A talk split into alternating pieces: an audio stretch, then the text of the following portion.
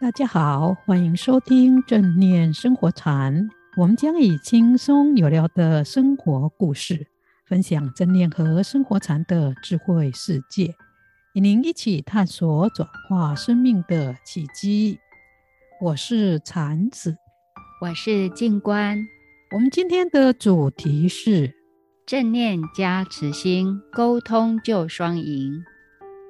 在正念生活禅二十三集中，我们提到正念工作可以转化职场和开展智慧。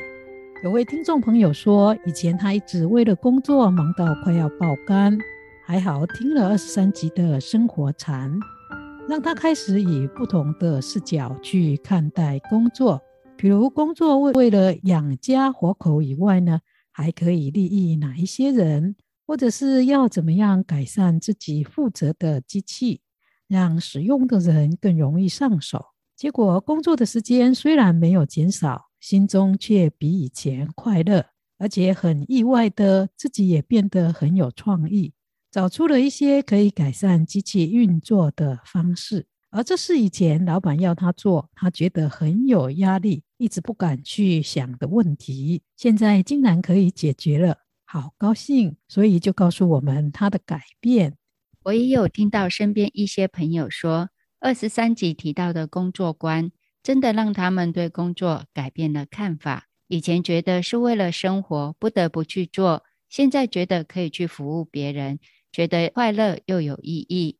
特别是有位需要照顾长者的听众朋友说，以前他在照顾长者时，心中有时都会抱怨长者。为什么老是忘东忘西或者不听话？但现在换个角度想，像禅子老师说的一样，工作可以跟人结好缘，而且可以培养慈悲心。这样想以后，自己抱怨的心念就消失了。所以很感谢禅子老师分享正念工作转化职场的生活禅。很高兴听众朋友都这么认真，也真的愿意把听到的正念方法用在生活中。相信如果我们都能够在听完正念生活禅的节目以后，落实正念和生活禅的智慧和方法，在我们的生活和工作中，我们一定可以呢活出更无忧和更快乐的人生。对呀，从一些听众朋友的回馈，我们真的可以感受到。正念和生活禅带给大家的喜悦，但是禅子老师有朋友说，我们谈的正念工作少说了一件最烦人，甚至让人感受到压力最大的事。诶，那是什么呢？这件令很多人困扰的事是，有时同事不好相处，会把一些不好做的事情都推给他做。如果遇到这种人和事，怎么办？工作上的人际关系确实是一个大学问，要处理好和完全和谐的与同事共事，实在不容易。而且遇到难相处的同事或有挑战的事，确实会带来压力。但是每一件事和每一个人都有正面和负面两部分。当我们越以负面的想法或评价的心态去面对一个人或一件事情的时候，我们看不顺眼的人和做不好的事情就会越多。所以，我们可以学着尽量去发掘同事和工作的正面特质，而且可以适时的向他们表示感恩跟欣赏，这样可以为工作环境带来正能量，让工作环境和谐。同事之间相处更愉快。一旦与同事相处愉快，遇到有困难的时候呢，同事也才会愿意来帮我们。但是禅子老师，有时候面对不好相处的人，要用正面想法去面对他们，真的很难。更不用说要对他们表示感恩和欣赏了。这确实是一个要用一点心才能够克服的挑战。以前我也遇过类似的问题。如果我们在工作上一直遇到难相处的人，可以试着以友善的方式去跟他们相处。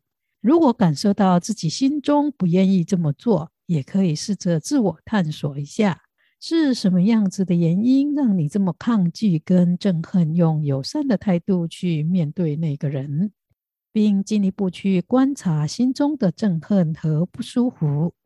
如何影响了你的心智、心情和身体？如果你继续对他怀恨，这对你有好处吗？当你有这样的负面情绪的时候，你的身体感觉如何？这情绪又怎么样的影响了你的想法和心情？如果你能静心仔细自我觉察这一些问题，你会发现，憎恨让你身体变得很紧绷，而且有一股不好的能量在身体中流动。这些对你的健康都有负面的影响。如果我们一直紧抓愤怒和仇恨不放手，对方也会感受到我们的敌意，而我们自己也会因此受苦。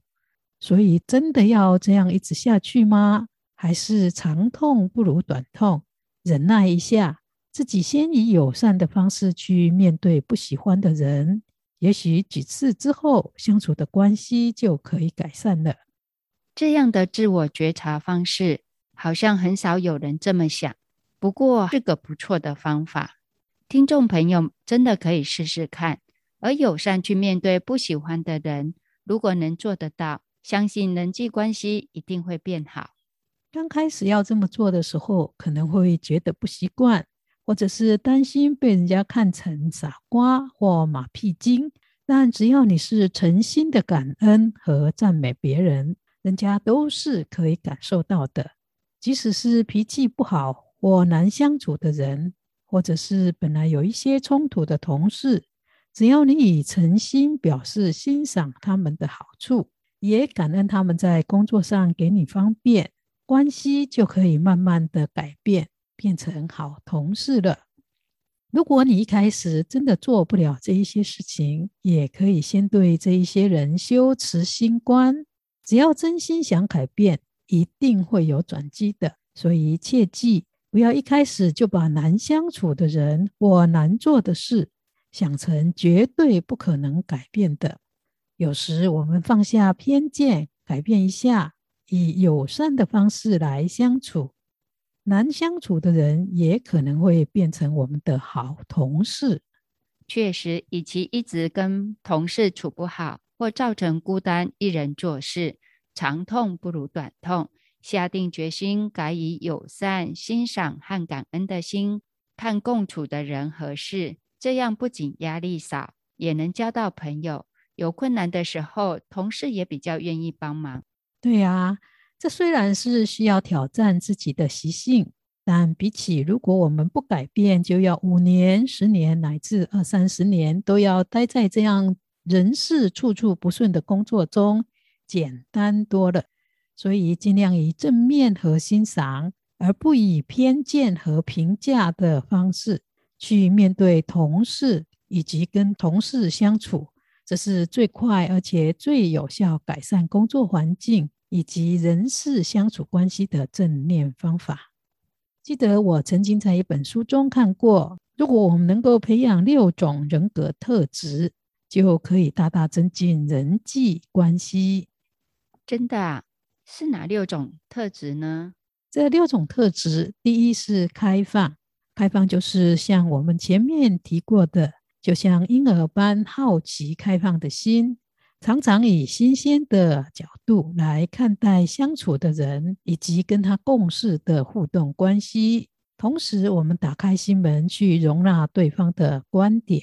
第二是同理心，这是在情绪上为对方设身处地的着想，能实际体会到对方的感受。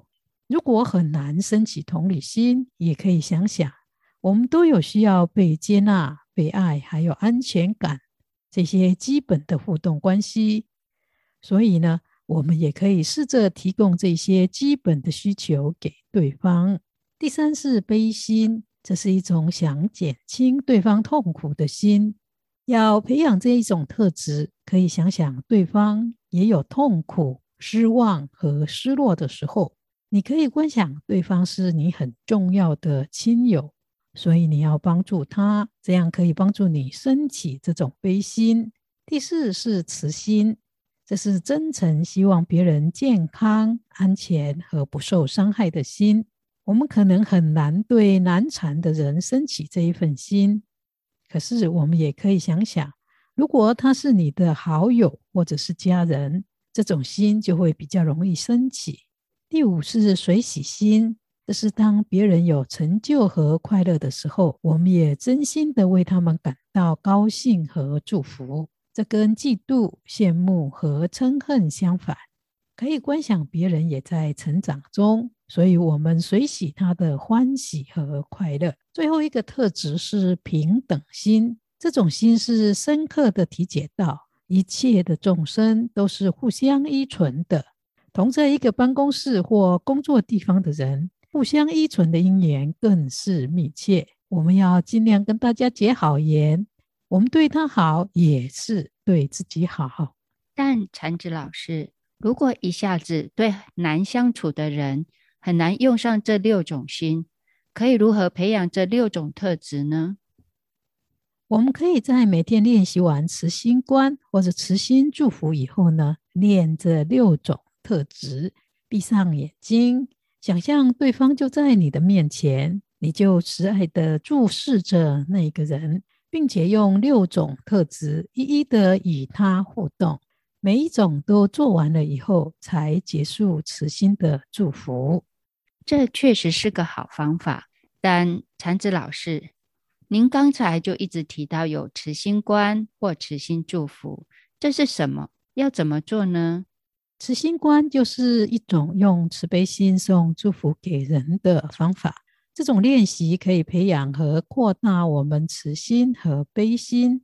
他的做法是自己先打开爱心、同理心和慈悲心，让这一份慈善之心连接上宇宙中无可限量的爱，然后再带回到我们自己的身心中，接着把这一份爱与慈悲散发给其他的人。可以先从我们敬爱、感恩的老师、长辈或亲人开始，接着扩大到朋友和社区中比较亲近的人，接着到中性的人，认识或不认识的人，比如像中午你去买午餐的时候遇到的厨师，或搭公车的时候坐在你旁边的人，接着将爱心和慈心送给不容易相处。或曾经与你有过冲突的人，能真心诚意的这样做，就会在潜意识中慢慢淡化你对这个人的恨意，最后将慈心祝福散发给身心受苦的人，以及给世界上一切的人。所以，慈心观的祝福是从祝福自己开始，接着是自己最亲爱和敬爱的人，然后扩大到认识或不认识的人。以及相处不好的人，最后到世界上一切的人，这真的是一个很棒的练习。我每次修慈心祝福后，都觉得很感动，心中有一股暖流一直扩大。练习完也非常的舒服，心中充满正能量。慈心观练习好，确实可以培养很大的爱心和慈悲心。太棒了！那我们要怎么练习呢？练习慈心观的时候呢，我们可以是站着，也可以是坐着。首先，我们可以先观呼吸一两分钟。当心静下来了以后，我们才慢慢的把专注觉知力带到心脏的部位，去感受我们的内心有一股温暖的气流。同时，可以观想自己受到疼爱，感受到被关心的幸福和快乐感。让自己的心也充满这种温暖的慈悲，观想这一种慈悲心扩大，充满了你的身心。而这种温暖的慈悲心，就像冬天的太阳般暖暖的，很舒服，照耀了一切的人，没有分别、区隔和偏见。接着，把这一种温暖疼爱人的慈悲心引入到身心中，祝福自己。也许你经常批评自己，对自己常说负面的语言。现在，你将这一份温暖慈悲的心和关爱带到心脏、皮肤、肌肉、器官、骨骼和细胞全身上下，祝福自己的身心充满慈悲，打开心门，并且接受自己不完美的生命，把爱送给自己。接着花一点点时间念下面的句子：愿我身无病苦，心无痛苦；愿我没有敌人，没有嗔恨；愿我平静安详、健康和快乐。接着祝福照顾我们的师长和父母，愿我敬爱的师长、恩人和父母身无病苦，心无痛苦；愿他们没有敌人，没有嗔恨；愿他们平静安详、健康和快乐。接着扩大到同事和认识不认识的人，愿我的同事、朋友。和与我相异的人，身无病苦，心无痛苦。愿他们没有敌人，没有嗔恨。愿他们平静、安详、健康和快乐。接着是祝福难相处或曾经有过误会和冲突的人。愿难相处的人或曾经与我有误会冲突的人，身无病苦。心无痛苦，愿他们没有敌人，没有嗔恨，愿他们平静、安详、健康和快乐。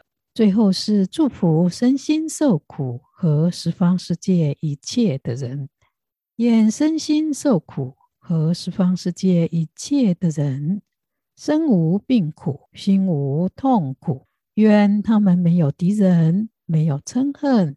愿他们平静、安详、健康和快乐。念完这一些慈心的祝福以后呢，我们可以把专注觉知力带回到呼吸上或身体的觉受上，静心坐着几分钟。最后可以练习刚才提到的六种特质。练习完了以后，祝福世上一切的人都平安有智慧。接着才起身做其他的事情。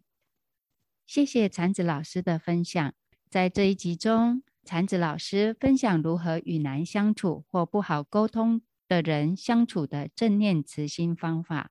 首先，禅子老师提到，工作上的人际关系确实是一个大学问，但是每个人和每件事都会有正面和负面的两个部分。我们可以试着去发掘同事和工作的正面特质，同时适时地向他们表示感恩和欣赏。这样做可以让工作环境和谐，同事相处也会很愉快。切记不要一开始就把难相处的人或事想成绝对不可能改变的。另外，禅子老师也说，如果真的很难以正向思考去面对难相处的人，也可以觉察一下自己的心念和这种负面情绪对身心的影响。第三，禅子老师建议可以培养增进人际沟通的六种特质：开放、同理心、悲心、慈心、随喜心和平等心。最后，如果自己还是无法去面对难相处的人，可以修慈心的祝福。先把爱心和慈悲心引进自己的身心，祝福自己；接着是祝福敬爱的师长、父母和恩人，然后再扩大祝福朋友和周遭认识或不认识的人；接着是难相处或有冲突的人；最后是祝福身心正在受苦和释放一切的人。如果大家可以依着上面所分享的正念慈心来培养自己。心中的慈悲和正面的思考就会慢慢的增加。跟难相处的人共事或共处一室的时候呢，就不会有沟通的问题和困难。希望大家都能够好好应用正念慈心的方法，在工作和生活中。对呀，在法尔学院上正念生活禅时，修完慈心，我就曾听到好几位同学说，这个方法使他们终于看到。跟很难相处的人也可以沟通的方法和希望，也让自己有动机去和一直不敢碰的人沟通。慈心观的力量确实很大，不仅仅对先前遇到难相处或有过节的人很有效，对解决一些我们看不到却处处有人与我们作对或障碍我们的人事呢，也很有效。大家一定要试着做看看哦。节目很快的又接近尾声，最后要祝福大家在修炼慈心祝福中越来越慈悲，人际关系也越来越好。我们下一周见哦。